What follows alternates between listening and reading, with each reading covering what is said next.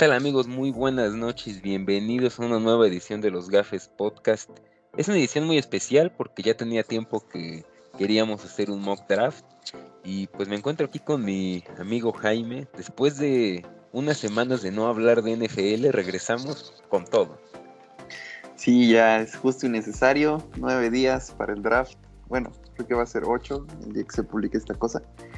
Entonces ya era, era justo. La espera por fin ha terminado. Perfecto.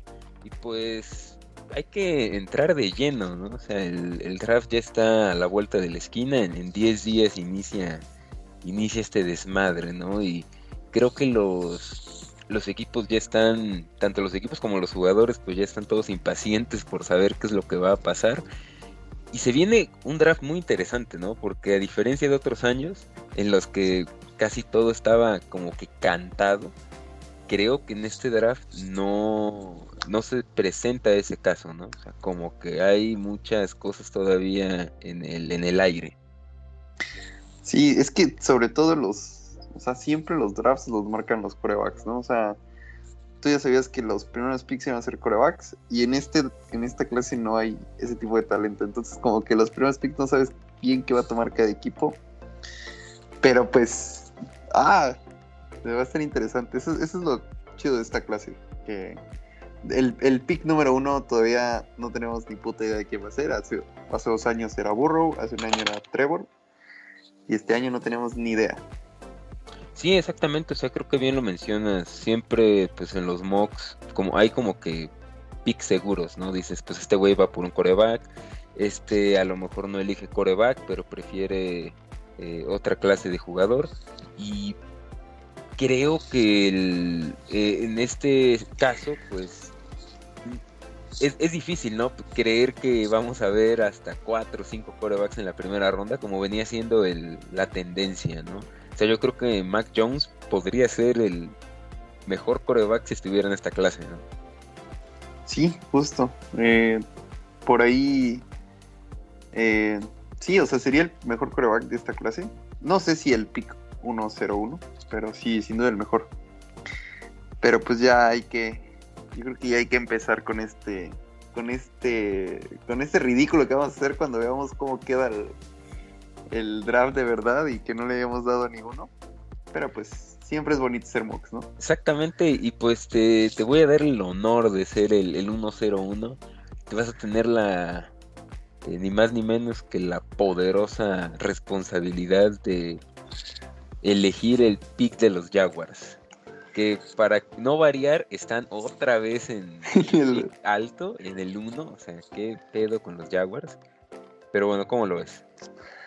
Pues hace unos años Cleveland tuvo dos primeros picks. Eh, uno, agarraron coreback y pass rusher.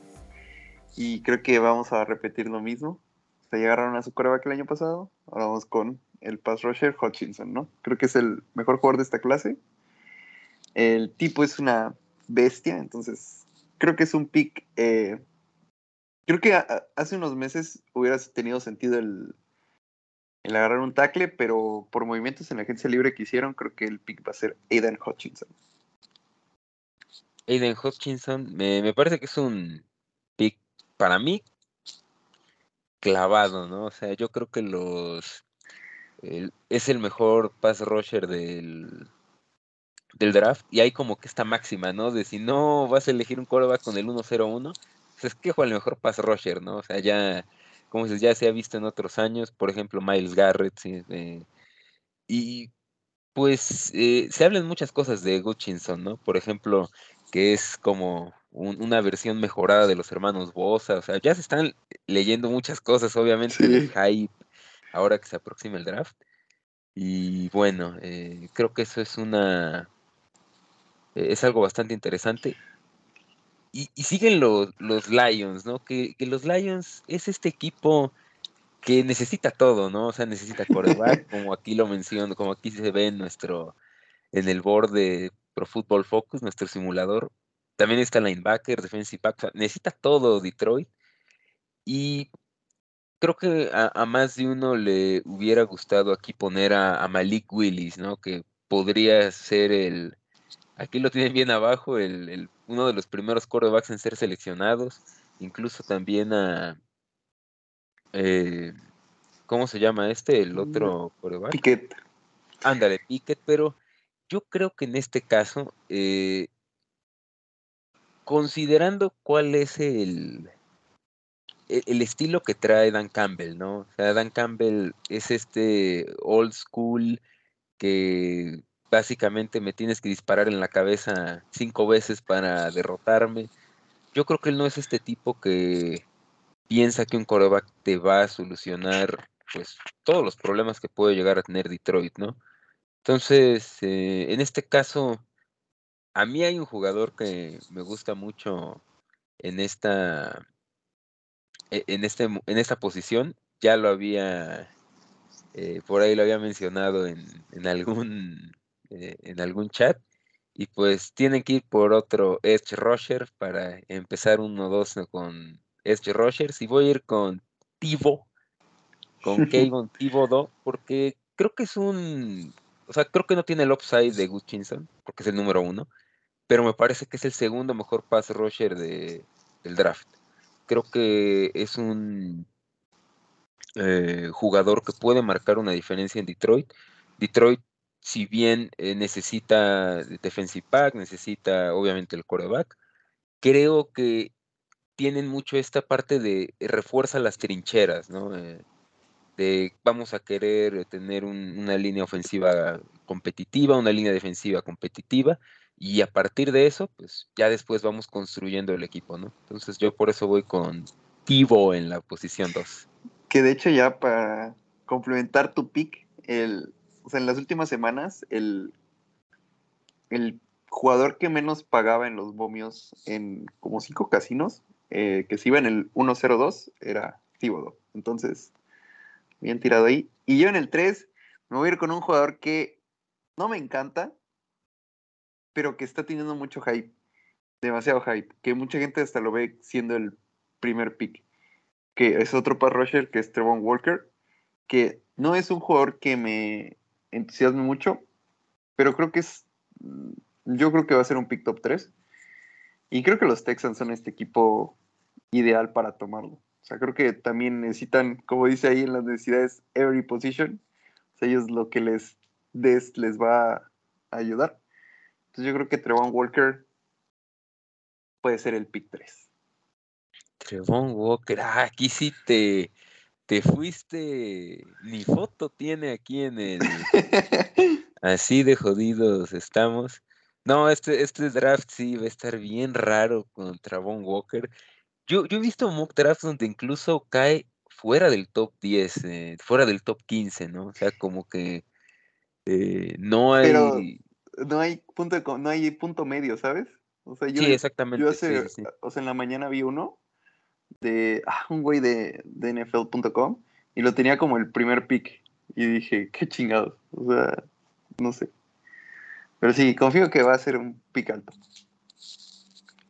Sí, estoy totalmente de acuerdo con, con esa apreciación. Yo también creo que va a ser un, pick alto, sobre todo porque creo que el NFL valora mucho el atleticismo, ¿no? Entonces, creo que en el caso de, Walker, pues aquí lo podemos ver, o sea, el tipo es un freak de la naturaleza y eh, definitivamente el, eh, la NFL le gusta eso, ¿no? Le gustan esos jugadores.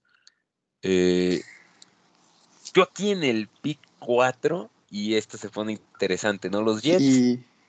Se habla mucho, ¿no? De que puede ser un, una pista de aterrizaje para Divo Samuel. Se habla mucho de que quizás por ahí eh, están en, este mercado de wide receivers, ¿no?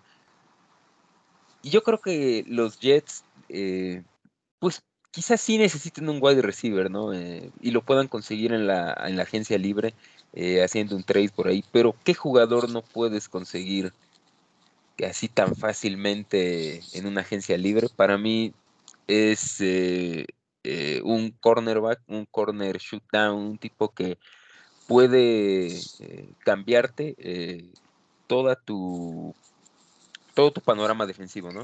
Entonces yo en este caso pues es como echar un volado. A mí me gusta mucho Stingley, me gusta mucho South Gardner, pero el tipo que primero llamó mi atención de esta clase ya desde hace un par de años, pues es Derek Stingley Jr., entonces eh, va a ser mi pick para los Jets, como general manager de los Jets, Stingley Jr.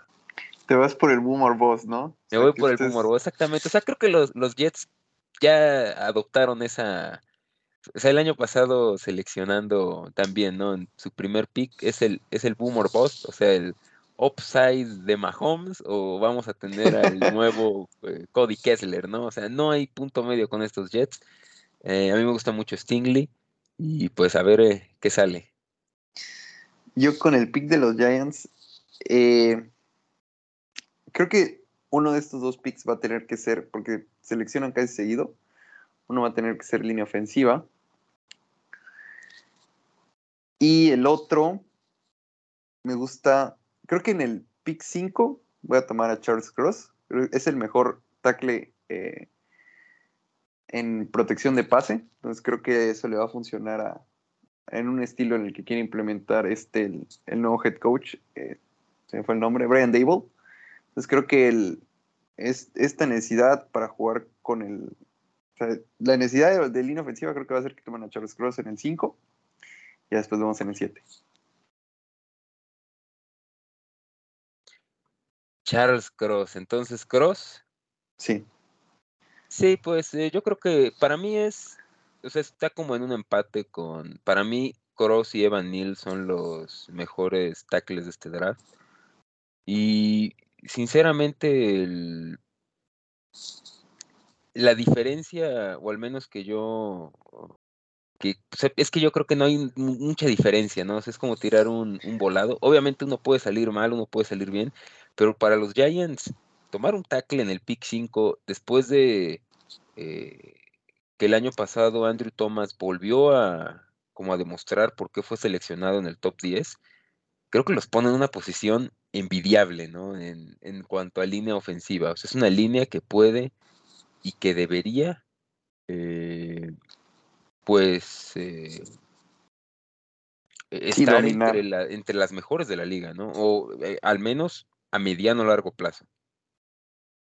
Justo. Entonces creo que es, es el pick indicado. En el 6, el de los Panthers. Quizá el primer coreback. ah, no, no, no. No puede salir el primer coreback. Los Panthers aquí podemos ver el trade, ¿no? O sea, el, digamos, eh, ¿qué es lo que tiene Carolina? Carolina va a elegir en el 6 y luego no elige hasta el 137. O sea, van a pasar 130 picks antes del siguiente pick de Carolina. Aquí por, digamos, por facilidades no vamos a hacer trades, pero no puedes elegir un coreback. O sea, no puedes elegir aquí un coreback, no puedes decir, oye, ¿sabes qué? Eh, soy un eh, equipo que tiene como cuatro picks en todo el draft, que no tengo pick el día viernes y voy a elegir un, coreback que no me cambia la ecuación, ¿no? Eh, yo creo que aparte hay un nuevo general manager mm, y viendo la, pues, lo que tenemos acá, ¿no? O sea, tú puedes irte eh, a lo mejor pensando en un tackle, ¿no? Que necesitas línea, y yo creo que es lo, que va a hacer eh, Carolina, ¿no? O sea, no es el pick que a todo el mundo le gusta ver, no es el pick como que, eh, ¿cómo decirlo?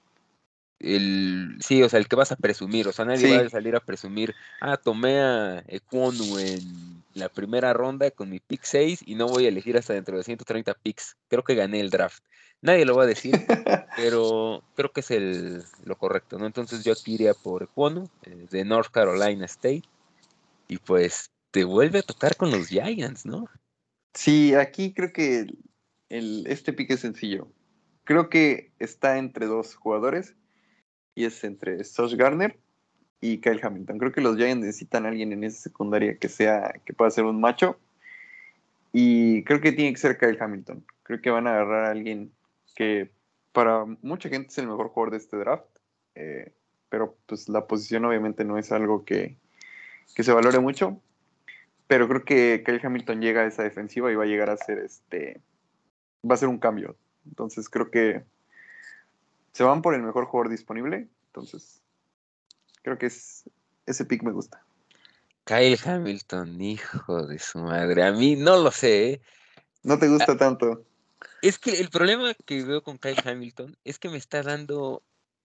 O sea, no sé si se me figura como estos jugadores que es como que el que hace muchas cosas, ¿no? El, híbrido, el que puede hacer de todo. el Isaiah Simmons. Exactamente, y que a lo mejor no termina de, de encajar en la NFL. Eh, por eso no, no me gusta un poco Kyle Hamilton. Y tampoco me gusta porque me hubiera gustado más en Seattle, ¿no? Para que hubiera ahí una. alguien le diera una trombosis de. Gastas tres primeras rondas en dos safeties, ¿no? Exacto, como debe ser, ¿no? Y, luego viene Atlanta, ¿no? Atlanta igual desastre a todas luces lo que es Atlanta. Eh, eh, me parece que hicieron lo correcto en eh, dejar libre a Matt Ryan, no porque sea un mal coreback, sino porque es un equipo que va a dar pena los siguientes años y pues nada más estás desperdiciando ahí talento que puedes obtener cierto rédito. Atlanta igual está en una posición, digamos, eh, que a lo mejor no es eh, envidiable, pero tampoco es mala, ¿no? Aquí podemos ver que tienen eh, cuatro o cinco picks en el top 100, pues es una muy buena cantidad de picks para un equipo que está, pues, en reconstrucción. Entonces, el año pasado vimos el breakout de AJ Terrell, que todos nos orinamos en Atlanta cuando lo seleccionaron en 2020. No, es que fue un error, no sé qué te pasa. Vamos a emparejarlo con Sauce Gardner para un no-fly zone. ¿Cómo vamos a combatir el fuego de la NFL South con Tom Brady que regresó y seguro va a jugar otros 10 años?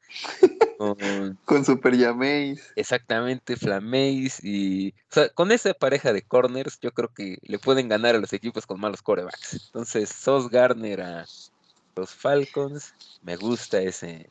Sí, fíjate que, que, mucha raza está poniendo un coreback en, en Atlanta, pero es que yo no le veo el sentido porque, ponte, si lo pones en, en los corebacks en Washington o en otro equipo, pues tiene sentido, ¿no? Pero Atlanta seguramente va a ser el pick 1, pick 2 del siguiente draft. Y ahí sí vas a poder tener la posibilidad de tomar un coreback eh, top, ¿no? Entonces, que este tipo de equipos, igual Seattle ahorita, eh, no, no le veo el sentido de agarrar un, un coreback eh, cuando el siguiente año puedes tener a uno de verdad, uno muy bueno, y no los que vienen este año. Entonces, yo considero el voy a ir con Evanil, ya cayó demasiado. Eh, esa línea ofensiva. Por fin le van a draftear un tackle a Russell. Ah, no, ya no. ya no está. Es para Super Drew Lock. Entonces creo que es el pick sencillo. No me falles con este pick. Por favor. No me he dado cuenta que tú dobleteaste con los Giants y yo voy a dobletear con los Jets. o sea, los Jets van a, a seguir mi suerte. Y ah, está difícil esto porque ya estoy tentado a agarrar al grillo McDuffie y, eh, o sea, sales con dos corners en tus primeros picks. No, o sea, sería como que el sueño húmedo de lo, sobre todo de Pro Football Focus, ¿no? Aprovechando que estamos aquí en su, en, su, sitio, que pues estos cabrones básicamente eh, corner es la posición más importante después de coreback y probablemente tengan razón. Ah, este es un pick difícil, ¿no? Es un pick muy difícil porque creo que los, o sea, no podemos, pues ahorita draftear con supuestos, ¿no? O sea, tenemos que draftear con la información que tenemos y la información que tenemos ahorita es que los Jets tienen un muy buen wide receiver como lo es el Moore, el astronauta, pero a mí me parece que Moore no es un número uno, es un wide receiver que lo puedes estar moviendo eh, en el slot, eh, probablemente enfrentando a, corners más pequeños. Y, Corey Davis, que si bien a mí me parece que es un jugador infravalorado, no tiene el upside de un wide receiver 1, el tipo que mueve defensas, que provoca que otros eh, coordinadores volteen a verlo. Mi pick va a ser Drake London. Es mi Eso es todo. wide receiver favorito del draft. Eh, no solamente porque tiene un nombre facherísimo, pero a mí Drake London, aquí lo podemos ver, es un tipo, es muy joven, eh, me parece que su, eh, su estatura es eh, muy interesante, sobre todo para hacer un target en la end zone. Y pues es lo mismo que hemos platicado muchas veces, ¿no? Los Jets invirtieron en su coreback el pick número 2 el año pasado. Tienes que seguir invirtiendo en él. O sea, no es como que compras una casa y ahí queda, ¿no? Eh, se va a hacer más cara conforme pasan los años. En el caso de los Jets, es, en el caso de los corebacks, perdón, es seguirle invirtiendo, no es como comprar un coche viejo que primero le compras los rines, luego le vas a comprar, no sé, un motor nuevo, no lo sé. Yo así lo veo. Drake London a los Jets. Sí, bueno, a mí me encanta Drake London. Eh, En, llevo meses escuchando mucho idiota, sobre todo gringos, que dicen, no, es que las rutas de Drake London son una mierda, que no sé qué. Pero el tipo tiene separación. O sea, eso, es- eso es lo que más importa en la puta porque las rutas las puedes aprender en, en la NFL. Y además es una bestia en el catch point. Entonces es, de verdad, creo que es este tipo que le va a bajar todos los melonazos a Zach Wilson. eh, que mande. Entonces creo que es, encima hace el fit perfecto. O sea, creo que no hay un wide receiver en esta clase que haga mejor fit con la ofensiva de los Jets. Y ahora con Washington. Ay, tengo mis dudas. Es que Washington siempre tiene estos picks que no son nada interesantes, ¿sabes? O sea, siempre agarran el típico linebacker, el típico tackle, no sé. Oh. Yo creo que nos vamos a ir con, con el con el nanito McDuffie, ¿eh? Creo que el ¿El enanito, sí te parece? sí, creo que sí. Creo que como dices, el corner, la posición de corner es una o sea, en los últimos años se ha valorado mucho, entonces creo que sí, creo que puede no me sorprendería nada que te fueran ese pick 11, porque podría ser la pues también wide receiver, pero no, sí, con el enanito. Con el enanito. Para McDuffie. Carson Wentz. Sí, vamos Mira, a mí, McDuffie. a mí McDuffie me gusta. eh, creo que definitivamente un handicap es su estatura, ¿no? Que eh, 5'11 probablemente no. O sea, le- le pueda costar trabajo alinearse con los wide receivers más grandes, pero yo creo que es el piso más seguro de todos los corners. O sea, si no resulta ser el corner eh, de outside, el corner 1 que va a seguir, va a ser shadow, creo que por lo menos ganas un corner slot. Y en una NFL donde pues el slot está cobrando cada vez más importancia, a mí me parece que es una eh, pues adición interesante, ¿no? Para Washington. Sobre todo porque estás hablando que en- eh, no hay como que muchas opciones después, ¿no? O sea, el, si aquí no agarras a McDuffie, a lo mejor otro corner que te caiga en que será segunda ronda, ya no sea, Sí. ya no tengo ese upside, ¿no? Ahora con los vikingos. Con los vikingos, ay, los vikingos, los vikingos todos los años tienen buenos picks, tienen buenos drafts y algo pasa que no termina de funcionar. Yo tengo a los Vikings desde hace como 10 años leyendo que necesitan guardia, centro. Y aquí estamos hablando de que sería un Rich, no lo sé, Linderbaum, eh, desde el pick 12 necesitan un centro, necesitan un guardia. No sé, yo creo que sería como que demasiado eh, tomarlo aquí, pero ay, es que qué complicado se está poniendo ya esta, se está poniendo ya esta situación de, del draft, ¿no? Ya no están saliendo como que las cuentas.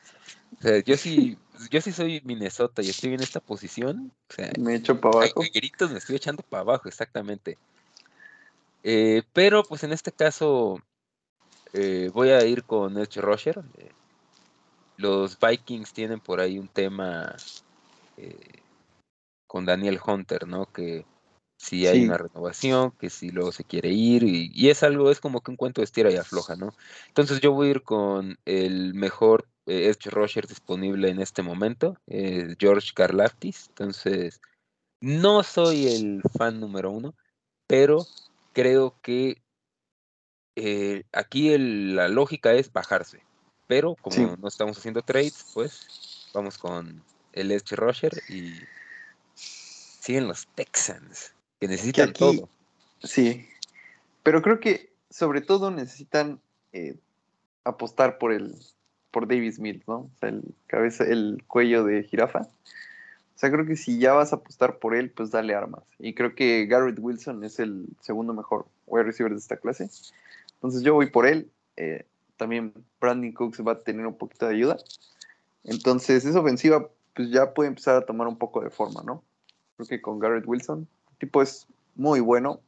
Eh, literalmente hace todo. O sea, gana separación, rutas, eh, en el catch point, puede hacer lo que quieras, Garrett Wilson. Entonces, me gusta mucho y creo que en esa ofensiva, pues puede ayudar bastante. No, totalmente de acuerdo. A mí me encanta Garrett Wilson. Eh, creo que tiene posibilidades de ser el primer wide receiver en ser seleccionado en el draft. O sea, ya en el Real creo que él podría ser el wide receiver 1, incluso un pick top 10. Eh, es lo interesante de esta, de esta clase, ¿no? Que creo que hay muchas posibilidades. O sea, todo yo lo veo muy abierto. No me parece que sea tan cerrado a, por ejemplo, en, otra, en otras ocasiones era o llamar Chase o Jalen Waddle, ¿no? Pero como que estaba muy inclinado hacia Chase, Chase. en cierto punto.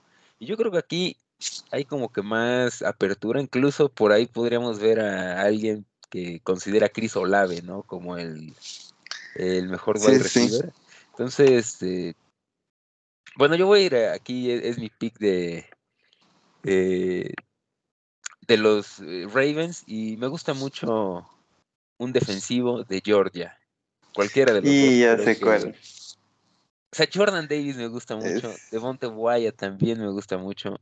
Aquí sí me cuesta trabajo elegir, pero híjole, eh, yo aquí voy a jugármela con, digo, jugármela como si estuviera mi trabajo en juego. Voy a ir con Jordan Davis. Creo que sí el upside es lo que a mí me gusta. Eh, Jordan Davis sí probablemente no tuvo eh, una producción impresionante en el colegial. Aquí incluso lo dice, ¿no? Es un one trick pony, ¿no? Pero es un, o sea, es un atleta brutal, ¿no? es una, eh, el atleticismo yo creo que no lo podemos desechar tan fácil. Es cierto, la producción es muy importante y la producción probablemente se traslade mejor a la NFL que el atleticismo, porque en la NFL pues son, ahora sí que con el permiso de la palabra, son distinto tipo de animales, ¿no? O sea, son tipos gigantes, monstruosos, pero yo creo que Jordan Davis es un tipo distinto, entonces en los Ravens que por ahí les corrieron como que con mucha facilidad el año pasado. Yo quiero ver que les corran con ese gigante ahí en medio. Es que el tipo tiene esa, como dice el upside, de ser una superestrella. O sea. A mí, ¿sabes qué? Me recuerda un poquito a Vita Bea. Sí, eh, justo. O sea, esos animalotes físicamente rápidos, fuertes. O sea, igual a mí me encanta Jordan Davis. O sea, no me sorprendería que fuera un pick top 10. No me sorprendería. O sea, que algún equipo diga, vamos a apostar con todo por Jordan Davis. El único problema es la posición. Pero, te digo, no me sorprendería. Y ahora, con los Eagles. pues vamos con otro wide receiver. Creo que Chris Olave cae aquí. Ay, hijo de su madre. Chris Olave. Entonces, eh, Devonta Smith, Chris Olave y JJ Arcega. Eh, ¿Cómo se llama este pendejo? El que fue primera ronda. Eh, el, el que dejaron pasar a, a este de. De Metcalf. Ah, no. O a eh, ah, sí, Jalen Rigor. Jalen, Rigor, sí. Jalen Rigor, sí, sí, sí. Sí, también. o sea, mira, Philly, me gusta este pick porque estás, o sea, si Jalen Hurts no sirve, el próximo coreback que seleccionemos va a tener, un, arsenal. un arsenal, exactamente. Sí, eh, mira que Chris Olave no me encanta, o sea, se me hace un buen wide receiver, pero creo que en esta ofensiva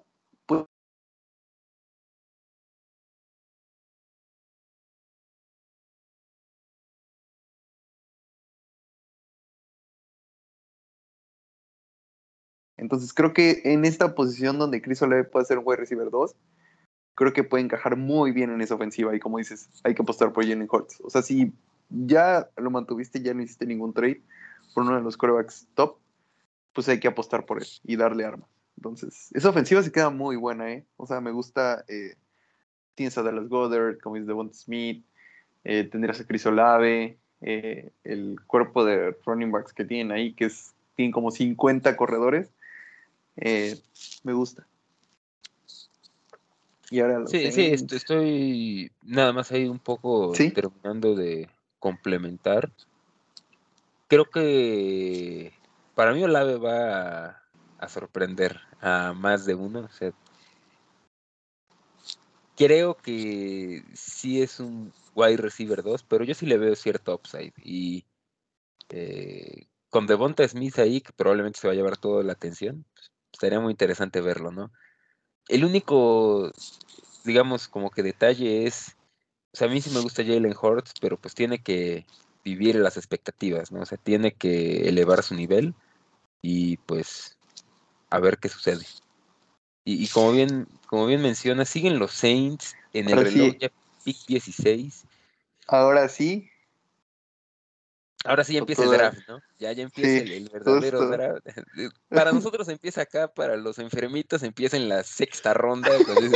ahora sí ya empieza el draft. Ya draftearon los niños, ahora le toca draftear a los adultos. Pues. Por los Rams. Exactamente, sí, ya me imagino. No es una situación fácil para los Saints porque tienen varias necesidades y yo la verdad no entendí el trade que hicieron. Eh, para regresar a la primera ronda, sobre todo en una clase donde creo que si bien hay jugadores muy talentosos, esos jugadores que puede ser eh, talento generacional ya se fueron para estas alturas.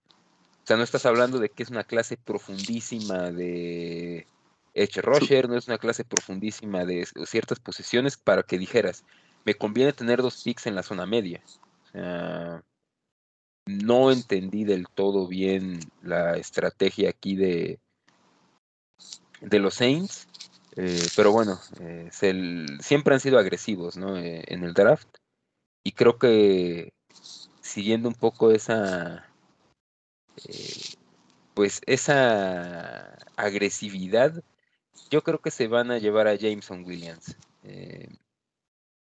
por ahí leía un un tweet que decía que si dejaban eh, que los Chiefs eh, draftearan a Jameson Williams después de perder a Tyreek Hill, que era para pues destruir la liga, ¿no? Cerrarla. Pero yo creo que no va a pasar de aquí del pick de los Saints. Eh, regresa Michael Thomas, aparentemente, el Slant Boy, pero necesitas un tipo que extienda el terreno. Y ese tipo no es Trequan Smith, no es Deontay Harris, no es eh, Marques Callaway, tiene que ser un talento, ¿no? Entonces, a mí me gusta Jameson Williams para que eh, sea ese jugador. Me gustaría verlo con Mahomes, obviamente, pero pues con James Winston creo que se puede hacer algo ahí interesante, ¿no? Sí, sí, justo. O sea, creo que esa ofensiva va a tener mucho más, eh, va a infundir más miedo, además que James, pues como dices, necesita necesita armas que vayan largo. Entonces, eh, de Jameson Williams debe ser un buen pick. Y yo con los Chargers, creo que esa ofensiva hay que agregarle más eh, protección. Y creo que Bernard Rayman es un jugador que puede encajar muy bien en, en esa ofensiva. Me gusta. Eh, el, si bien el lado izquierdo de Herbert ya está protegido con el pick que agarraron el año pasado, el lado derecho no, entonces creo que aquí puede ser un buen pick y hay que ir por el tackle. Entonces, ¿con quién vas? Con Bernard. Rainman. sí, de Central Michigan. Me, me, parece que es un es un buen es un buen pick, ¿no? O sea, no, o sea, es que los Chargers, la verdad es que eh, tienen una plantilla muy completa y tienen a un coreback muy bueno en contrato de novato, entonces tú sigue dándole armas, protección y el cielo es el límite, creo, para los Chargers y más en esa división que cada día se pone más complicada. Mira, aquí, aquí podemos hacer algo. E, elige tú el de los Eagles. el de los Eagles. Uno, y yo elijo. tú dobleteas con los Saints. Ándale. Híjole. Ya, ya te fuiste por Chris Olave, pues ahora. Sí. Pues. Fíjate que le podemos a. Ya podemos meter al primer. Eh, creo, que a ti no te encantan los linebackers en primera ronda, pero a mí Nakobe Dean me encanta. Creo que puede encajar muy bien en esa defensiva. Tiene esta capacidad de ser un, un playmaker. Entonces creo que por ahí le podemos agregar esa, a esa necesidad que tiene eh, a Nakobe Dean. A los Eagles. Nakobe Dean. ¿Te gusta más Nakobe Dean que Devin Lloyd? Que Devin Lloyd, sí. Me gusta un poquito más. ¿A ti te gusta más Lloyd? No, a mí me gustaría que dejaran de draftear linebackers en la primera ronda. Eh, el año pasado sí, sí, lo sé, Mike Parsons, pero el tipo está jugando muy bien como edge rusher. Es ahí donde tiene un impacto, no como linebacker central, pero bueno, ese es un tema para otro día. Los Saints, otra vez aquí con los Saints, ya seleccioné a Jameson Williams. Y aquí está se complica un poco la situación, ¿no? Porque necesitan coreback, es cierto, necesitan wide receiver, eh, que ya fue seleccionado, y pues necesitan un tackle, ¿no? Eh, se fue Terron Armstead, que cuando estaba sano, pues era de los mejores tackles de la liga, pero digamos, hay como que ya un poco de... O sea, no digo que sea como que malas las opciones que hay. Tyler Smith me parece que es un buen jugador. Incluso un poquito más abajo podríamos eh, ver jugadores interesantes, por ejemplo, Zion Johnson, pero guardia, que no es una necesidad ahorita. Entonces voy a, digamos, a ir por una opción Rosique, otro defensivo de Georgia, y va a ser de Monte Wyatt. Aquí eh, cae a los Saints. Eh, a lo mejor por costumbre, pues recordamos que los Saints los últimos 15 años de su historia han estado liderados por Sean Payton, un coach eh, ofensivo, pero ahora es Dennis Allen, el tipo que va a tomar las decisiones. Y creo que eh, Devonte Wyatt puede ser un jugador muy interesante en los Saints, sobre todo porque esta defensa de Georgia, totalmente. Sí, no, tienen como seis primeras rondas. Este Exactamente, entonces eh, a mí me gustaría mucho ver a, a Devonte Wyatt en un equipo con una línea como la de los Saints, ¿no? Que tiene talento, que no va a ser, digamos, el, tipo que va a llegar a cambiarle la cara, sino es un refuerzo. Entonces, pues, a mí me agrada para eh, este pick. Entonces voy yo ahorita. Sí, sí, adelante. Ok, ya vamos con el primer coreback, Kenny Pickett por favor. Kenny Pickett a los Steelers. De Pittsburgh a Pittsburgh. Ni siquiera va a tener que mudarse. Aquí en el Big Board de Pro Football Focus, Kenny Pickett es el 42, así de abajo está en este Big Board. O sea, yo creo que este sería como que el pick, em, ¿cómo decirlo? El populista, ¿no? así como cuando seleccionaron a Najee Harris, que es que nuestro corredor no corría, pues elige a Najee Harris, pues ahora se retiró el Big Ben, agarra a Kenny Pickett, ¿no? Que es de Pittsburgh. Y seguimos, pues, bueno, es una necesidad, ¿no? Entonces... Sí, además creo que el, el, el upside que tiene Pickett, o sea, creo que puede ser interesante. O sea, el tipo se me hace un buen coreback. Eh, obviamente tiene sus deficiencias, o sea, no es un coreback perfecto, ni mucho menos. Pero creo que puede sorprender. O sea, no me sorprendería ver a Kenny Pickett siendo titular en la semana 1.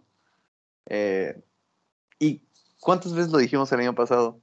Estos Steelers tienen un equipo, eh, no son malos, o sea, tienen armas. sí, estarían mejor. O sea, tienen armas, tienen buenos jugadores. Tienen, si bien la línea ofensiva era mala, creo que creo que Big Ben la hacía ver peor de lo que era. No, Entonces, y más cuando salía en modo coreback de los 40, ¿no?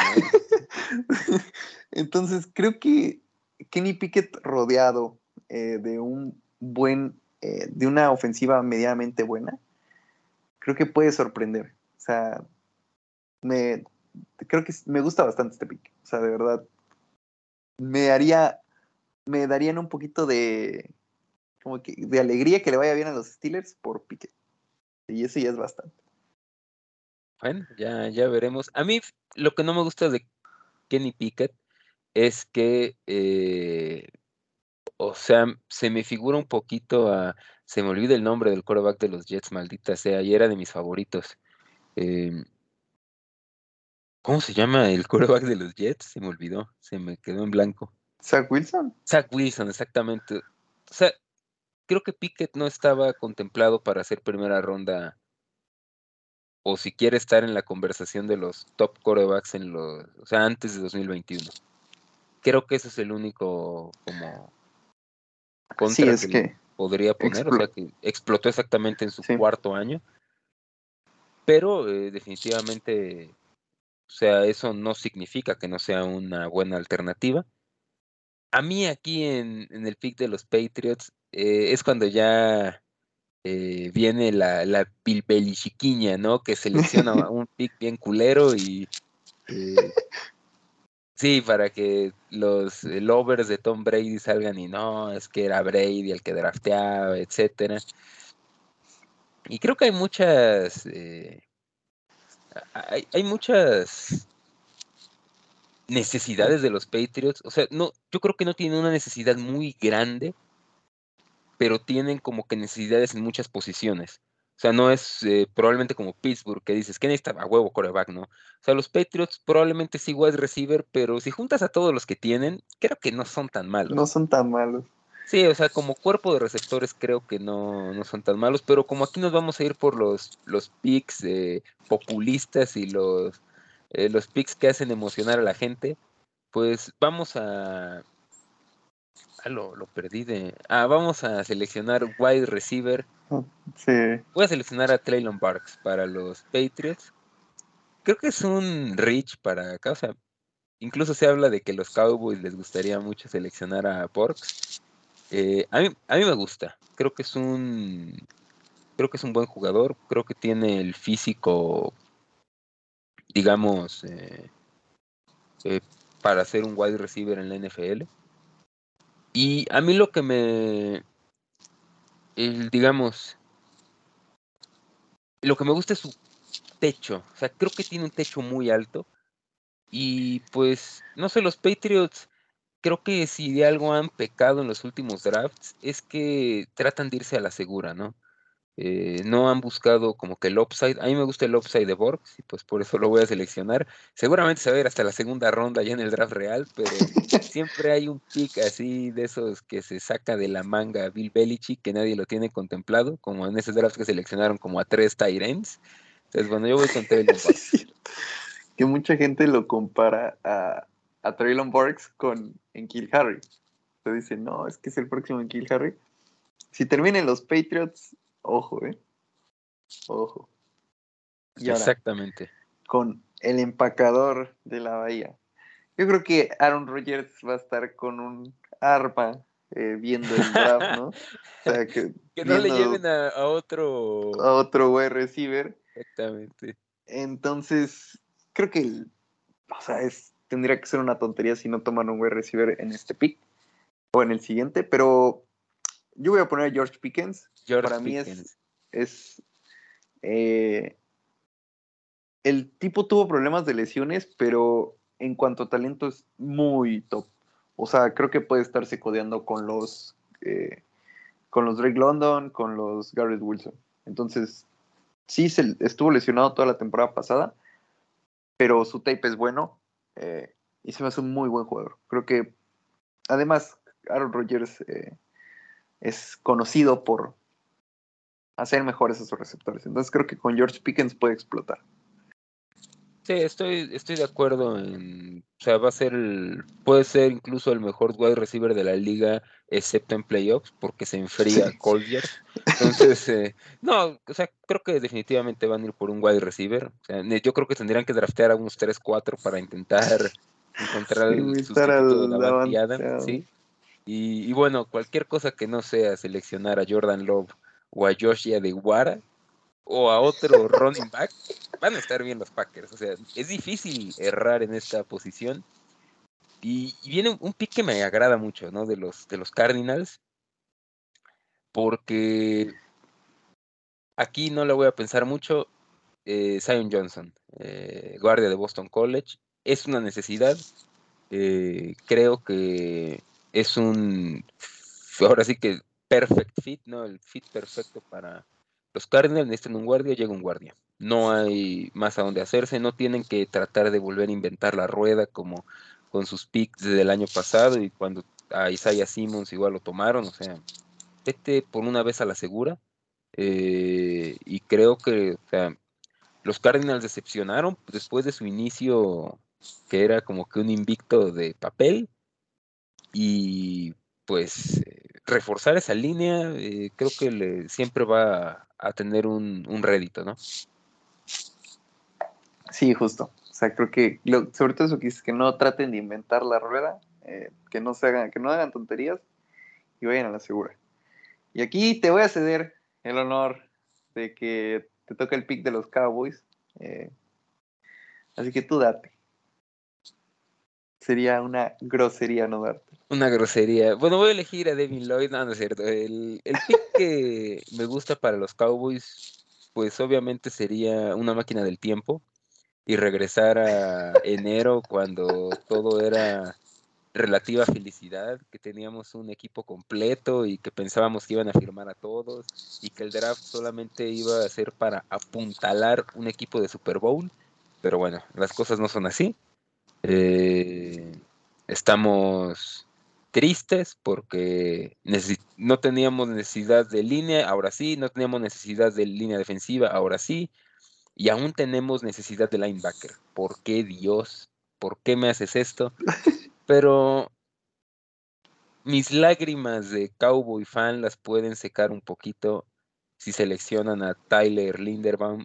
Eh, creo que es un digno sucesor de Travis Frederick que eh, fue un centro muy dominante para los Dallas Cowboys y que desde su retiro pues han batallado, ¿no? Eh, el año pasado Piadas, no que lo haya hecho mal, pero cuando tienes la posibilidad de llevarte a un centro como es Linderbaum, creo que hay que tomar esa posibilidad. Es cierto, es el pick 24, Dallas tiene muchas necesidades, pero eh, me agrada, ¿no? Este pick. Sí, es, creo que como dices, apunta a una necesidad importante. Además, eh, creo que Dak también necesita esa protección. Creo que el año pasado sí le estuve metiendo unos buenos vergazos que, que con, esperamos con Linderbaum, no. Y ahora, el pick de los Bills. Eh, en este pick me podría ir en el modo populista mayor.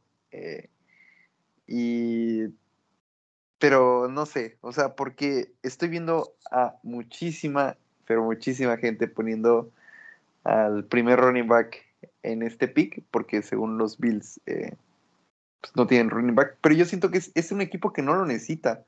O sea, no es como los Steelers el año pasado que decías, bueno, eh, a lo mejor y falta el corredor, ¿no? O sea, creo que los Bills ni siquiera tratan de usar el corredor porque sus o sea, tienen a Josh Allen. Entonces, eh, pondría aquí a Brice Hall, pero eh, mejor creo que no.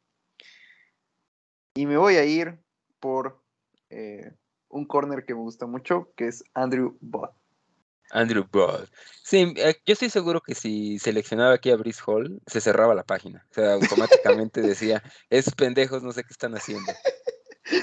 Sí, no. O sea, he visto muchísimos, muchísimos mocks donde lo ponen, pero creo que la posición de corner nunca te sobra. Y, creo que es un tío, es, un muy buen jugador. un equipo para ganarle a Mahomes, o sea, sí. Eh, como dices, nunca te sobran corners y necesita, o sea, como que el, todavía no existe la planilla, no el blueprint para ganarle a, lo, a Patrick Mahomes en un tiroteo, pero como dices, mientras más talento tengas en la posición de corner, puta madre, dámelo siempre. Híjole, aquí ya, ya se empieza a poner complicada la situación porque nos, nos volvimos locos con los wide receivers y ya ahorita vamos en over 10 wide receivers en la primera ronda. Los Tennessee Titans, también es este equipo raro, ¿no? Primera, eh, o sea, el bye y tiene muchas necesidades. Yo aquí creo que los, eh, los Titans, es cierto, necesitan wide receiver, pero no me parece que sea tan necesario eh, porque tienen a AJ Brown, ¿no? O sea, mientras se mantenga alejado de restaurantes con dudosa higiene, no van a tener problemas y obviamente que se mantenga sano, ¿no? Pero pues sí hay que considerar la, que, ya, en este, ya en este punto, pues están escaseando a lo mejor un poquito las alternativas en wide receiver y creo que eso va a provocar que como que pasen, ¿no? O sea, digan, ¿sabes qué? Necesitamos wide receiver, pero lo vamos a dejar pasar, a ver qué nos cae en la vuelta. Yo creo que los Titans en el pick 26 pueden ir con Tyler Smith, eh, tackle de Tulsa. Eh, de todos los que quedan, me parece que es el que más me gusta. quizás no es la, el, pick más evidente o el pick más obvio, pero yo aquí se aplicaría la de el, el jugador, el mejor jugador disponible, ¿no? Entonces, esta es la parte que me gusta, ¿no? Aquí en su descripción que le ponen en Pro Football Focus, eh, es probable que termine siendo un guardia. Y pues todavía, pues es como que un... Eh, tiene mucho camino que recorrer para ser un, un buen eh, protector de pase. Pero pues imagínate un güey con ese poder, así abriéndole huecos por el interior a Derrick Henry. Creo que es un match bastante interesante. Por eso me gusta Tyler Smith. que bueno, no es un guardia, no es un centro, pero por sus características, creo que lo van a terminar colocando ahí. Sí, creo que es un pick. Eh, pues creo que los Titans nunca son de ser picks eh, interesantes, pero ahorita estaba pensando y ¿no crees que habría una posibilidad de que en este escenario los Titans se la pensaran con, con tomar a un coreback?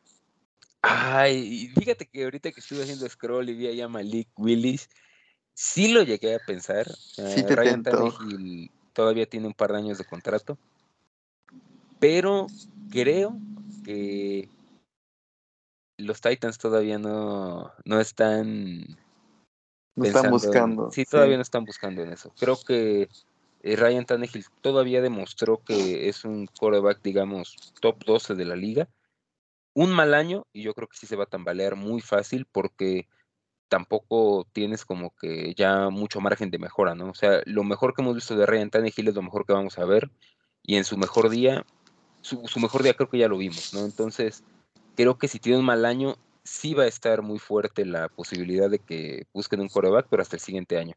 A lo mejor, no sé, por ahí de la una ronda más alta, ¿no? Pero creo que en esta ronda no, no creo que lo consideren. Está bien. Creo que los Bucks son un equipo raro, ¿no? Porque literal tienen muy buen equipo, entonces nada más buscan estas, estos complementos. Y creo que eh, Kenyon Green, el guardia de Texas AM, eh, puede ayudar mucho en esa línea ofensiva que perdió eh, a este de que se retiró, Alex Capa, y ¿quién fue el otro que también se fue en la agencia libre, creo? Eh, entonces creo que por ahí pueden necesitar este un poquito de ayuda. Entonces Kenyon Green creo que puede complementar un poco por ahí. Sí, estoy totalmente de acuerdo. Nada más que no sé dónde chingado lo. No sé si me no, creo que ya, ya, ya, te lo pasaste, creo. Sí, ya me lo pasé, ¿verdad? Maldita Ahí está, ahí está. dislexia. Sí, aquí está. Sí, Kenyon Green, Texas A&M. Sí, es... eh, eh, o sea, la realidad es que en términos generales a los Bucks no les duele mucho. o sea, es un equipo completo. eh, pero, pues, vamos a ver qué sucede, ¿no? Eh, ahí está medio raro, ¿no? Lo de los Bruce Arians, que según mejor amigo de Brady, pero se hace un lado, no lo sé. Está raro. Y bueno, los Packers, los Packers que otra vez hay que fusionar wide receivers para sacar a un Davante Adams, necesitan línea ofensiva, necesitan obviamente wide receiver, que ya fue seleccionado. Entonces yo en este punto pues, voy a seleccionar a Malik Willis, nada, ¿cierto? Nada para que le dé un infarto a Aaron Rodgers.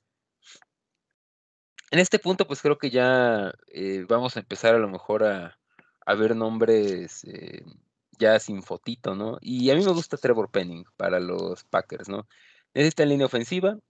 Creo que sufrieron en cuanto a la falta de, jugadores en, en esa posición porque se fueron lesionando, ¿no? El año pasado eh, tuvieron allí detalles, ¿no? Que no sabíamos si batear y pues hasta iba a poder regresar en algún momento. También se lesionó, me parece, otro de sus tackles. Entonces es un equipo que le ha batallado por ahí. Entonces, eh, Trevor Penning, pues es aquí la descripción, eh, lo menciona que es un gran eh, bloqueador y pues es un tipo gigante. Entonces, a mí me gusta mucho para los Packers, creo que sería un, un buen pick pensando no nada más en este año, sino a dos, tres años que el tipo se puede establecer como uno de los mejores tackles de la liga. Y ahora con, con los Chiefs, creo que también, pues, si, buscamos, este, si los Packers están buscando un sustituto de Avante Adams, creo que los eh, Chiefs van a estar buscando receptores para buscar el sustituto de Cheetah. Y un receptor que me gusta mucho es, eh, ¿cómo se llama? Este de Christian Watson, el receptor de North Dakota State. Eh, parecerá un poco rich, pero mucha gente lo tiene como una primera ronda. El tipo físicamente es top. O sea, es. Creo que fue el. De los receptores top de la clase. Fue el que mejor eh, calificación tuvo en el RAS.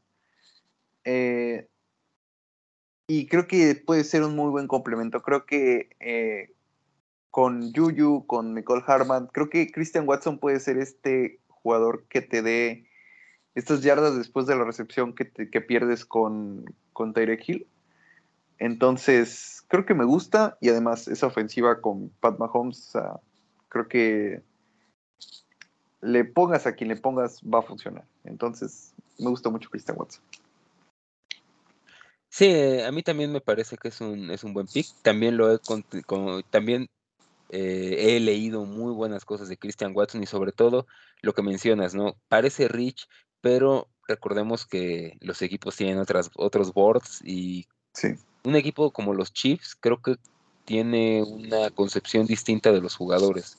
Eh, el mismo caso de Nicole Hartman, cuando lo seleccionaron, ni quien lo tuviera como que en el radar, y de repente el tipo, pues, estuvo allí, ¿no? En la. En. En el. En, lo seleccionaron. Pick 30. Híjole. Aquí no. Aquí creo que se empieza a complicar para los Chiefs porque no hay como que ya muchas alternativas. Necesitan línea defensiva, corner. eh, se les fue Charvarius Ward, que lo, lo sacaron de la basura del practice squad de los Cowboys y lo convirtieron en un jugador potable. Yo voy a ir aquí con un corner, con Elam de Flor- Florida. Creo que el, o sea, o sea, no, no me parece que sea, digamos, esté en este, en eh, como que en este espectro de los talentos donde está Stingley, donde obviamente está Garner, está McDuffie, pero creo que es un tipo que puede hacer el trabajo, ¿no? Eh, no, jugó, no jugó en una conferencia sencilla, o sea, se enfrentaba a buenos jugadores. Entonces a mí me parece que es un, un prospecto interesante para tomar en el pick 30. eh, y bueno, eh, es el, el pick que para mí podrían hacer los, los Chiefs y pues sería un draft interesante, ¿no? O sea, Watson, Elam a lo mejor no son como que los picks más, eh, emocionantes, pero yo creo que sería un buen draft, ¿no? Sí, sí, sí. O sea, creo que el, los Chiefs son un equipo que tiene lo más importante, entonces nada más tienes que, como, como lo decimos, ¿no? Complementar. Y creo que estos dos jugadores pueden ser muy buenos complementos. Creo que es. No. estos Chiefs ya vimos que hasta en un año malito te llegan a una final de conferencia. Entonces, creo que nada más es agregarle piezas. Y con el pick de los Bengals estoy en una situación donde quiero hacer un reach muy cabrón por uno de mis jugadores favoritos del draft. Eh, los Bengals no tienen tight Se fue este, ¿cómo se llama? Eh, se fue a los Jets, el Usoma. Sí. Y, sí, sí. y he visto dos o tres mocks en donde ponen a Trey McBride en la primera ronda. Entonces yo, me vale madre, es uno de mis jugadores favoritos de este draft. Creo que el tipo eh, tiene todo el potencial para ser una superestrella y en esa ofensiva va a ser ideal. O sea, vas a tener un cuerpo de wide receivers top, un, un que pinta muy bien. Entonces, Trick McBride, el Tyrant de Colorado, me vale madre si es un Rich. Yo lo quiero ver en los Bengals. En los Bengals o en los Chargers, uno de los dos. no, pues está, está cabrón. Ese sí fue el Rich del draft, definitivamente. Eh, pues no, no tengo mucho que comentar, solamente que va a ser suplente de Drew Sample. No, pues eh, yo la verdad no tengo muy bien ubicado a los Tyrants, la verdad, en esta clase, pero eh, creo que, o sea, los Bengals, igual como dices, están en una posición en la que no, no parece que tengan una necesidad así tremenda, a pesar de que casi ejecutan a Burrow en el Super Bowl, pero pues estamos hablando de que ese pass rush puede matar a casi cualquier coreback, ¿no? Pero no, ya me imagino, imagínate los Bengals seleccionando un tight y no seleccionando guardia o centro. Híjole, yo creo que se iba a volver loco Twitter, güey. Si de por sí con el pick de Chase la gente perdió la cabeza. Y pues me, lo dejaste en, bandeja de plata para el pick de los Lions. Para mí, yo me voy a seguir en mi pensamiento. Es la peor clase de corebacks desde 2015.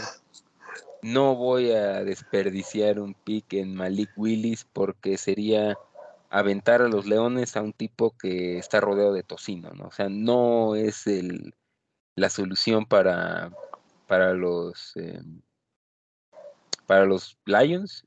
Yo voy a elegir aquí a Devin Lloyd. Eh, Ay, Dios mío, ya nos están calificando el draft. miedo me da. A ver, ah, no, no hay como calificación bien, no hay problema.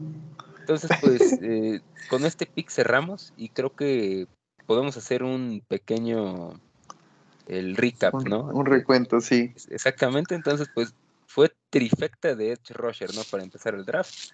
Hutchinson, Tivo y Trayvon Walker, ¿no? De los tres primeros eh, picks. Después, eh, sí, Derek Stingley a los Jets, Charles Cross a los Giants, eh, a los Panthers, Kyle Hamilton. para mi gusto, Kyle Hamilton va a caer en el draft, pero aquí me parece bastante interesante. Eh, a los Giants, eh, eh Sos Garner a los Falcons, quiero ver ahí el que haga pareja con ella y Terrell. Evan Neal a los Seahawks, ahora sí que ya pa' qué, si ya no tienen a quién proteger, pero bueno, mejor tarde que nunca. Primer wide receiver, Drake London a los Jets, Trent McDuffie al Football Team, eh, Karlaftis de Purdue a los Vikings, Garrett Wilson, que aquí ya mencionamos que podría ser incluso el primer wide receiver en ser seleccionado, uh, se va a los Texans. Jordan Davis, este pick igual me gusta mucho para eh, lo que viene siendo los eh, Ravens. También ya lo dijimos, es un tipo que no está pulido, pero tiene upside. Es una mole. No va a ser el nuevo Aaron Donald, pero ¿qué tal? Sí podría ser el nuevo Vita Bea. Y yo creo que con eso valdría el pick. Sí. Chris Olave. Sí, Se, viene la, el un chingo de wide receivers, Chris Olave, Jameson Williams, a los Saints, y en el tackle Bernard Rayman, protección a Herbert, Nakobe Dean a los Eagles, que ahí puede estar interesante. Devonte Wyatt, el otro que... ¿Cuántos de Georgia metimos en, en la primera ronda? Ahorita contamos. Pero deben de ser mínimo cinco. Entonces, el primer coreback en Pittsburgh, Kenny Pickett. Y único. Primero y único, sí. Eh, Traylon Burks, el nuevo en Kill Harry a los Patriots. George Pickens a los Packers. Que por lo menos Aaron Rodgers se va a poder tomar su whisky a gusto.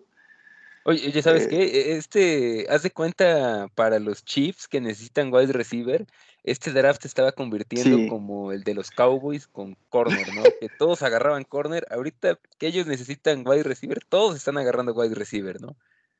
Hasta los Patriots. Sí, deben de estar sufriendo en ese momento, pero en una de esas terminan hasta subiendo, ¿no? Con los dos picks que tienen. No sé. Eh, Johnson a los Cardinals, doble interior de línea ofensiva con Linderbaum a los Super Cowboys. Eh, corner eh, Andrew Boat a los Bills, que es como, como lo dijimos, ¿no? Nunca te sobran los corners. Tyler Smith, el tackle guardia a los Titans. Kenyon Green, el tercer liniero ofensivo interior a los Bucks.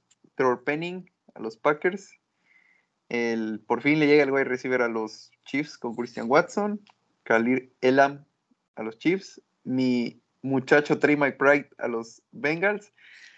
Y Devin Lloyd a los Lions. Que eh, ya no lo dije, pero eh, yo sí creo que los Lions pueden llegar a tomar un coreback en el 32 por el hecho del segundo, por el hecho de la opción de quinto año. Creo que eso puede terminar si les llega, por ejemplo, si están en esa posición en donde está todavía Malik Willis en el board, yo creo que sí se tiran por él. Sí, sí, sí, estoy de acuerdo que se tirarían a matar. Eh, pero pues. Pero tus eh, ideales. exactamente. Primero mis ideales. Ella y Manuel no vale una primera ronda, definitivamente. Y pues eh, creo que con esto cerramos este, este mock draft, estuvo bastante interesante. Yo creo que la siguiente semana, ya antes del draft, bueno, podemos hacer una nueva, una nueva iteración, ya a ver si ahora sí jalan más panelistas y se pone más interesante aquí el, el a ver quién, quién pone a. Si invitamos al gordo, va a querer poner a Malik Willis en el 101, el hijo de la chingada. pero pues estuvo bastante interesante, ¿no? Sí, como que para ir conociendo también como que los prospectos e ir manejando un poquito. Pero sí, ya, la siguiente semana, en una vez hacemos doble episodio, o sea, uno antes y uno después del draft. No sé, ahí podemos ver qué hacemos, porque sí va a estar muy bueno. Exactamente, pues creo que podemos hablar un poquito de los carritos que dan los vueltas. Carritos que dan vueltas. GP, primer sprint, no, por favor, recuerdos de Vietnam. Vamos con el intro.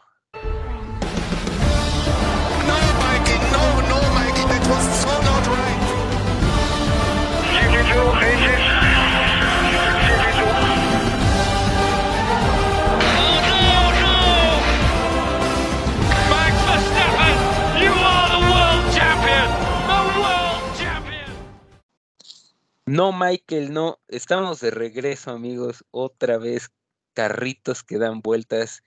Eh, lo que mueve a este mundo, ¿no? Este, este planeta deportivo, los carritos, después de un espectacular segundo lugar de Sergio Pérez en el Gran Premio de Australia.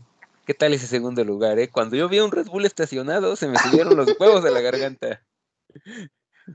No, güey, yo ese día sí me puse, güey, creo que apenas me acuerdo que ese cabrón quedó segundo lugar, güey. O sea, neta, sí me puse un poquito mal. Seguí los consejos del borracho de Randy. Y. Verga, qué buena carrera. O sea, neta, la disfruté bastante a pesar de que hubo un rato en el que se fue el internet y valió verga. O sea, estuve como 10 minutos sin poder verla. Que fue cuando pasó lo de Verstappen, que todos decían, eh, checaba Twitter y todos decían, no, que Verstappen y que no sé qué. Y yo decía, verga, no lo puedo ver. Pero. Pero sí, y yo tenía el miedo de que, así como le pasó a Verstappen en en Bahrein que le pasara este pendejo después. O sea, dije, en una de esas le pasa lo mismo y va a tener que abandonar, ¿no? Y, eh, y este, pero pues no. Entonces se disfrutó bastante el segundo lugar. Eh, ya a las 3 de la mañana que acabó la carrera, 2 de la mañana. Entonces, ¿tú cómo lo viviste?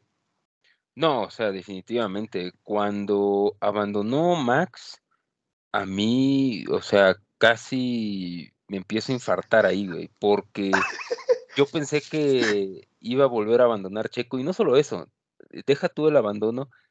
Hubo un momento cuando eh, empezó a perder como que rendimiento, tanto en el primer stint, que de hecho Hamilton casi lo vuelve a rebasar, y luego en el segundo, que ahí se despista, ¿no? Entonces, eh, es que no hay una carrera fácil con este cabrón. O sea, siempre hay como que hay un momento de tensión. Y otra vez, ¿no? El, puto safety car que lo perjudica, ¿no? O sea, el... Güey, qué dolor de huevos, neta. O sea, ya van dos veces en donde le termina. Digo, o sea, creo que con o sin el safety car se hubiera acabado segundo. Pero pues aún así sí terminas diciendo verga. O sea, pinche mala suerte. Porque el Ferrari sí, sí volaba. Y qué bueno que Carlos Sainz salió en modo barriquelo. Que, no, es que no, y ahí estuve viendo el, el, meme, ¿no? Dicen, es que Sainz no puede ser barriquelo porque barriquelo aunque se terminaba segundo, ¿no? o sea, ¿qué? Pero, sí, es, eso está interesante. Oye, ¿qué pedo con Ferrari, güey? Fue una zapatiza de Leclerc. Ok, uh, le sacó 20 segundos a Checo, pero es que le iba a sacar como 15 segundos a Max. O sea, el, la paliza que estuvo eh, metiendo Charles Leclerc, no sé cómo tomarlo, ¿eh? Porque no sé si quizás se adaptaron mejor a la pista, si es la realidad que nos espera los próximos eh, pues los próximos grandes premios, porque pues Ferrari eh, aparentemente va a traer mejoras, ¿no? Sí, sí da miedo. O sea, siento que eh, en las primeras pistas, a lo mejor eran pistas que le favorecían más al Red Bull y aún así se emparejaban. Y en esta que a lo mejor y favorecía más al motor Ferrari, al, al cómo está confeccionado el carro, una chinga. arrasan. O sea, entonces eso es lo que da miedo de que decir verga. O sea, va a estar complicado. Y, y la que se viene está, creo que va a ser aún peor. Entonces, no sé, tengo un poquito de miedo. Eh, pero confiamos en que Charles Leclerc va a volver en modo 2000, 2020 y va a hacer sus, sus desmadres para que sea el primer 1-2 de Red Bull. Ay, jole, su madre. Sí, está, está complicada esta situación. A mí sí me preocupa esta superioridad que mostró pues el Ferrari, porque eh, no sé, o sea, fue mucha la diferencia. Y a mí, ¿sabes otra cosa que me preocupa? Que no sé si viste que a Norris lo entrevistaron y dijo algo así como que, o sea, de que, oye, ¿por qué mejoró tanto el coche? Y que pues, fue como que su comentario de que pues nada, o sea, no, no se hizo nada extraordinario para mejorar el coche. Y eso igual para mí es como una banderita roja de que la pista va a ser muy determinante esta temporada. Y si Red Bull estuvo cerca, porque a lo mejor las primeras carreras, no sé, fueron en eh, un gran premio nocturno, con menos temperatura en pista, y cuando la pista esté más caliente, tienen problemas de degradación, como ya lo vimos, y esta va a ser la tónica, no, va a ser una temporada complicada.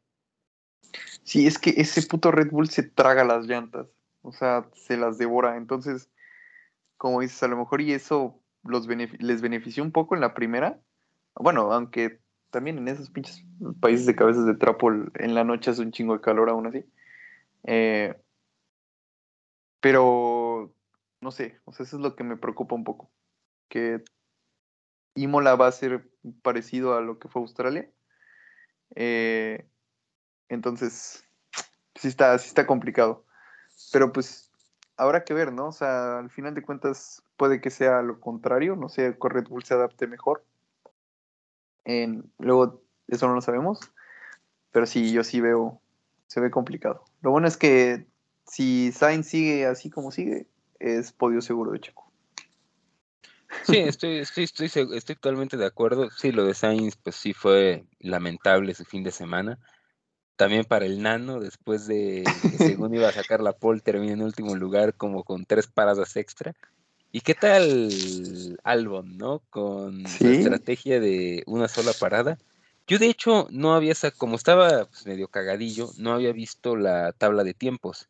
Entonces yo le decía a mi papá, ¿qué diferencia hay de que este güey termine la carrera y lo descalifiquen a que pare y salga al 12 o 13? O sea, pues mejor que termine la puta carrera, ¿no? Ya para que paras, te ahorras la parada, pero yo no había sacado el cálculo, no me acordaba que aumentaron la velocidad en el pit lane. Entonces se tardaba menos en hacer la parada y pues padreó ahí a, más de uno, ¿no? O sea, el, sí. el cabrón y, y, los tiempos eran mejores que los de, por ejemplo, creo que eran mejores que los de Norris, que los de Ricciardo. O sea, ya con en las últimas 10 vueltas, o sea, el tipo en vez de de empeorar, mejoraba. Entonces, eso es, o sea, la neta fue un carrerón de, de Alex Albon. O sea, especificamos la palabra carrerón porque es toda la de Checo de aguantar llantas, equipo jodido. Entonces, fue domingo de carrerón en Tailandia. exacto. Pero sí, el, y ese puntito, pues, deja Punto de oro. al Aston Martin como el peor coche de la parrilla. Y, ese también es interesante, ¿no? El puto Aston Martin está hundido y yo lo estoy disfrutando como no tienes una idea. Sí, es que al final de cuentas el karma es cabrón y siempre te llega. Entonces, esta... Eh, lo que le hicieron a Checo no es, no, eso de decirle como tres meses antes de que acabara la temporada 4, o sea, habiendo pasado el mercado de pilotos y ya dejándolo sin asiento de decirle que pues ya te vas a la verga. Si es, una cochinada y ahorita lo están pagando. Y qué cagado, ¿no? Que un equipo que siempre sufrió por dinero eh, obtuvo mejores resultados cuando no tenían dinero que ahorita que sí lo tienen. Sí, estoy de acuerdo. O sea, yo en esa época me acuerdo por ahí Nigel Mansell en algún momento dijo que si la Fórmula 1 se tratara de gestión y aprovechamiento de recursos, pues, Force India tenía que ser el campeón, ¿no? Porque eh, siempre con un chingo de pedos económicos tenían un coche muy competitivo y pues ni pedo, o sea, eh, ahora sí que Lawrence Stroll es un gran inversionista, un hombre de negocios, pero no sabe cómo manejar un equipo de Fórmula 1. No, y ¿sabes qué les, la otra, o sea, el, otro día había un tweet que decía como de que el problema de Aston Martin es que es un, una escudería que está enfocada única exclusivamente en que a, Lance le vaya bien. Y, eh, o sea, no puedes hacer una escudería en que solo se base en un piloto, ¿no? O sea, y menos en uno como Stroll, ¿sabes? O sea, que a pesar de que a mí no se me hace tan malo, o sea, no puedes enfocar todos tus recursos en él, güey. Entonces, todo ese tipo de situaciones hacen que pues no tengas un buen coche, no tengas, pues no es una escudería competitiva, entonces pues eso también les afecta. Sí, pues con esto podemos pasar a el gran premio de, esta semana, el gran premio de Imola en Emilia Romagna, no, al revés, gran premio de Emilia Romagna en Imola, eh, primera carrera sprint, eso quiere decir que el día viernes tendremos la quali en la mañana y el sábado será la carrera sprint. Esto de la carrera sprint, pues que provoca que no hay una prueba libre y que los equipos no van a traer eh, mejoras, ¿no? O sea, Red Bull había anunciado mejoras, se echaron para atrás, lo mismo un poco con alineado a lo que ya había mencionado Mercedes, ¿por qué? Pues no vale la pena traer mejoras si no las vas a poder probar, ¿no? O sea, no hay una prueba libre, eh, va a ser la cual y luego la sprint, que sí da más puntos, entonces pues como que no puedes andar inventando a la hora buena, pero miedo me da volver a ver a Ferrari así de superior en carrera, ¿no? Porque en quali creo que sí están parejos. Están o sea, sí Ferrari tiene como que una leve ventaja, pero si se sacan una vuelta de la chistera como Checo en Arabia, van a estar en la pelea. pero en carrera sí se vio mucha diferencia y no sé si volvamos a ver lo mismo. Sí, va a estar, va a estar interesante, como dices, esto del, de la carrera del sprint. Eh, pues ahí ya vamos a ir viendo cómo va a estar la tónica del domingo, ¿no? O sea, qué tanta diferencia le puede, sacar, si van a estar parejos. Eh, dudo mucho que Red Bull vaya a marcar una diferencia clara si es que llegan a estar mejor. Eh, pero pues eso pues ya nos va a ir un poquito preparándonos para el domingo. Y en quali sí, yo creo que, como dices, una vuelta, si Max se saca una de esas vueltas que nos acostumbraba a sacar la temporada pasada, pues por ahí también puede estar peleando. Checo igual, y pues Leclerc, pues ya sabemos que es un, buen clasificador. Y, como, pero como que sí le quita cierto brillo, ¿no? A la quali el hecho de que haya carrera sprint. Porque de las cosas, creo que lo más interesante de estas últimas tres carreras había sido la quali.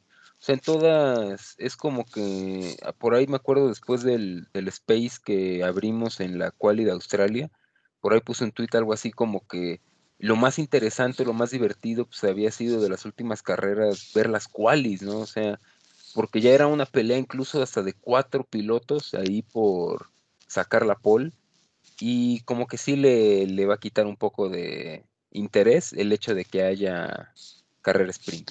No, y es que en las, en las últimas qualis, hasta la quali 1 había estado, habían estado interesantes. Entonces, sí, los sábados habían estado muy buenos.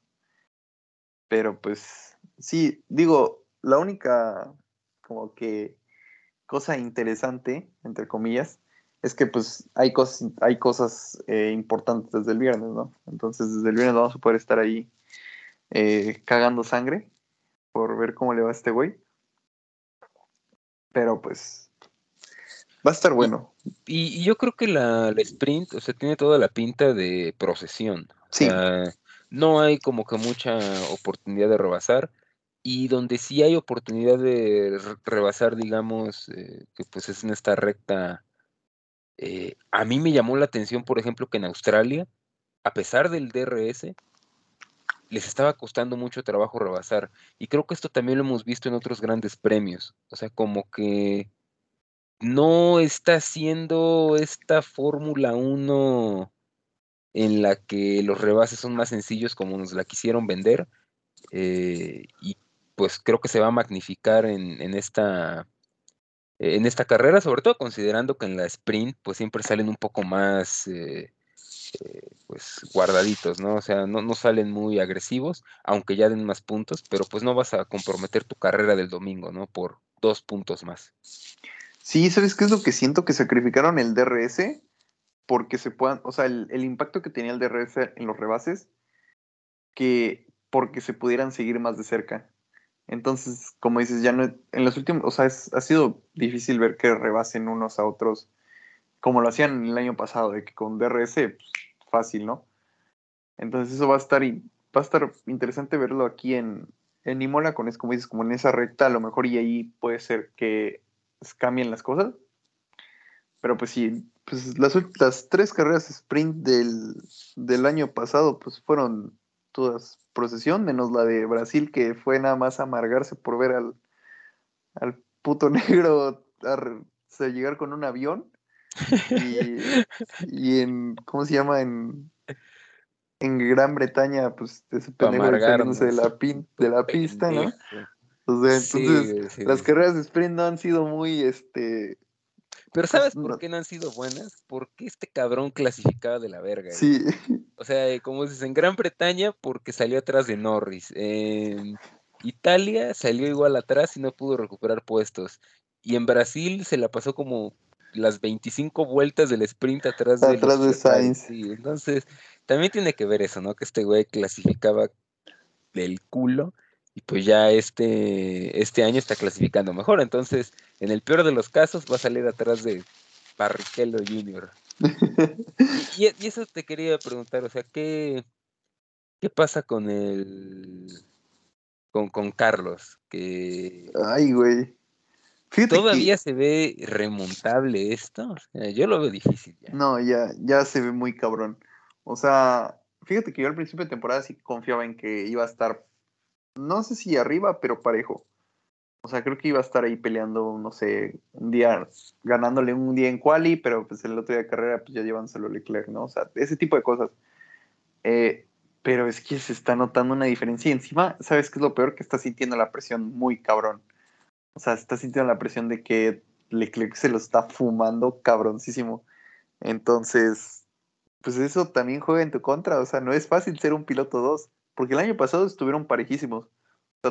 Y obviamente Carlos tenía esa como que excusa de que pues era piloto nuevo, que lo que se adaptaba y pues al final terminó arriba de él. Pero es que este año, desde el principio, Leclerc está poniendo su chosta en la mesa y diciendo, yo, yo aquí soy el macho y, y obviamente sabemos que a lo mejor y ahorita los van a dejar competir y no sé qué. Pero si esto sigue así otras tres o cuatro carreras, o sea, a Sainz ya le van a poner la etiqueta en la frente de piloto número dos y, o sea, en ocasiones lo van a mandar a, en la última vuelta a conseguir la vuelta rápida, cosas así, ¿sabes? O sea, cosas de piloto dos. Sí, exactamente, también creo eso, o sea, ya está en una situación muy complicada y a menos que Leclerc cuelgue un cero la próxima carrera, ya se ve muy difícil que lo pueda revertir.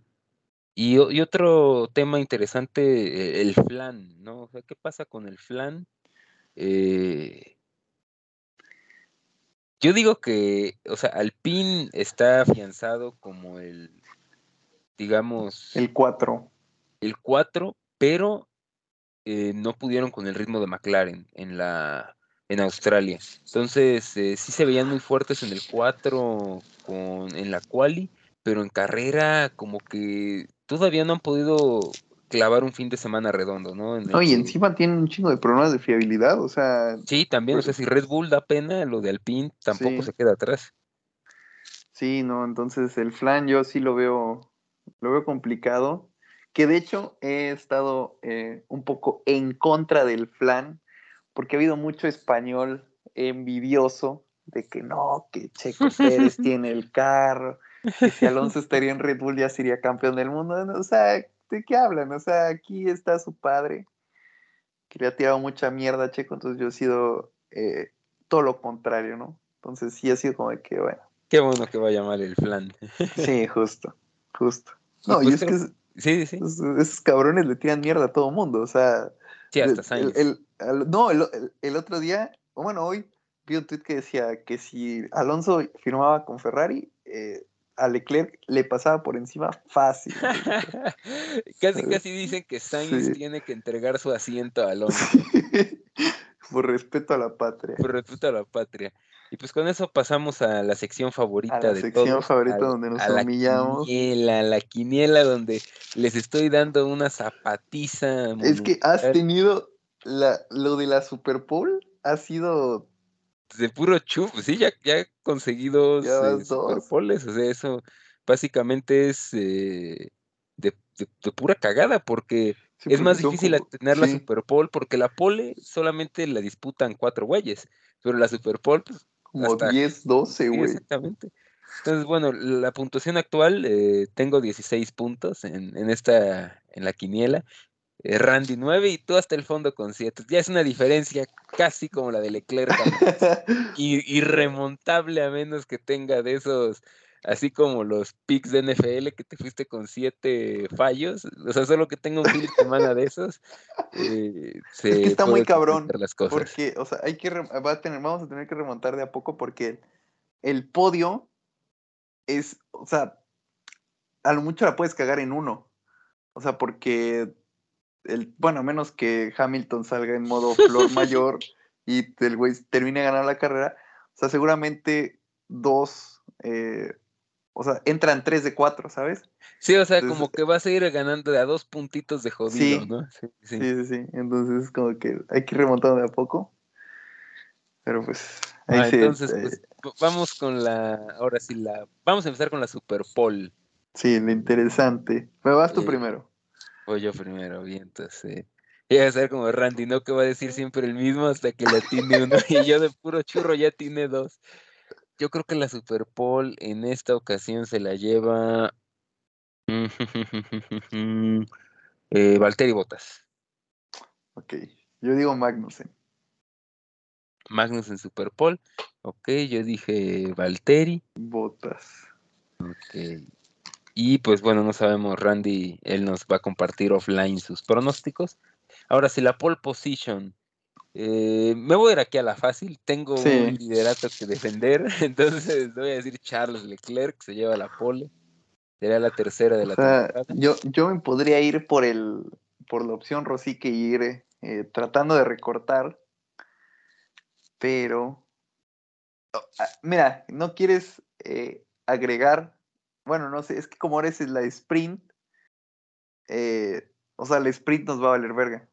O sea, es la pole del viernes. La pole del viernes, si quiere, es que yo creo que el que saque la pole va a ser casi seguro que gane el sprint. Entonces sí, o sea, solamente la pole.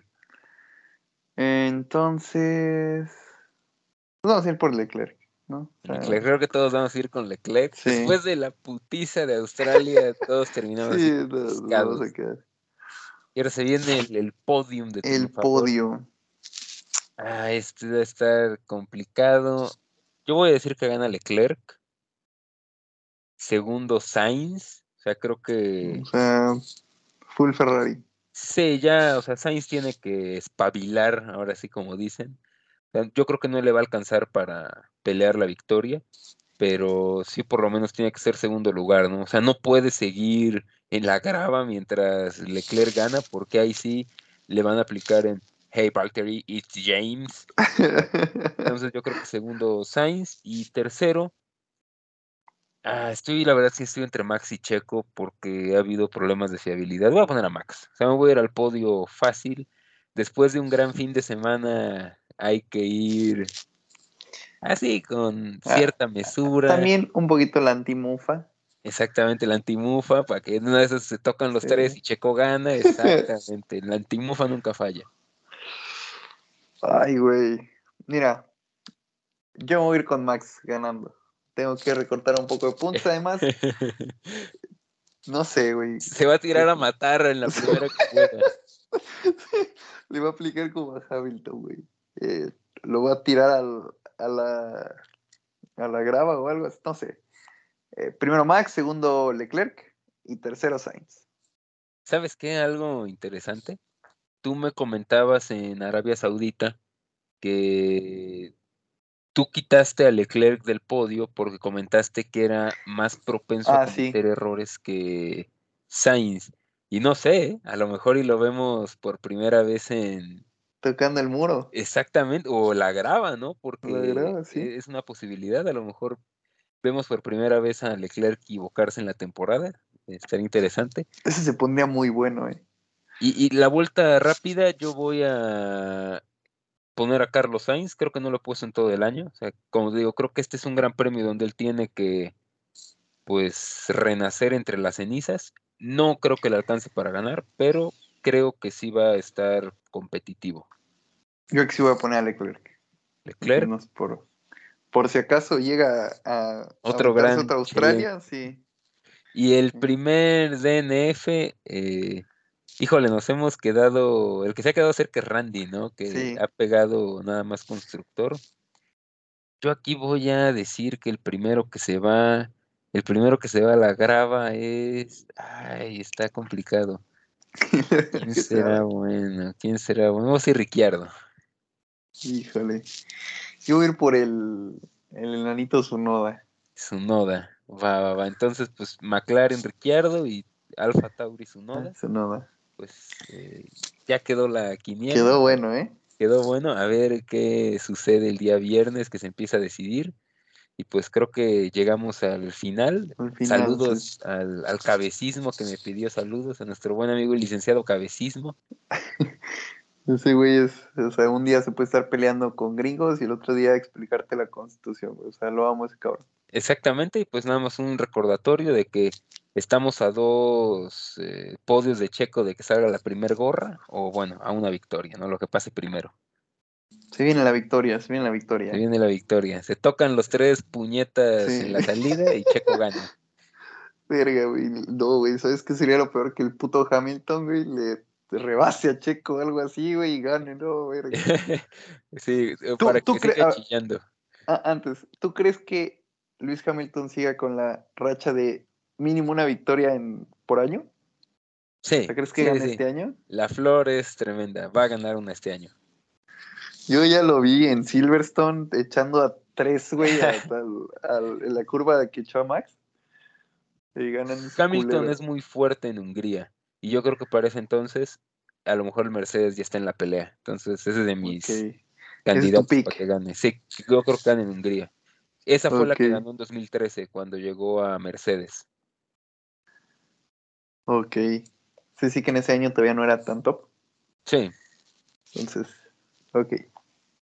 Va, pues. Bueno, pues creo que esto es todo. Fue un buen episodio.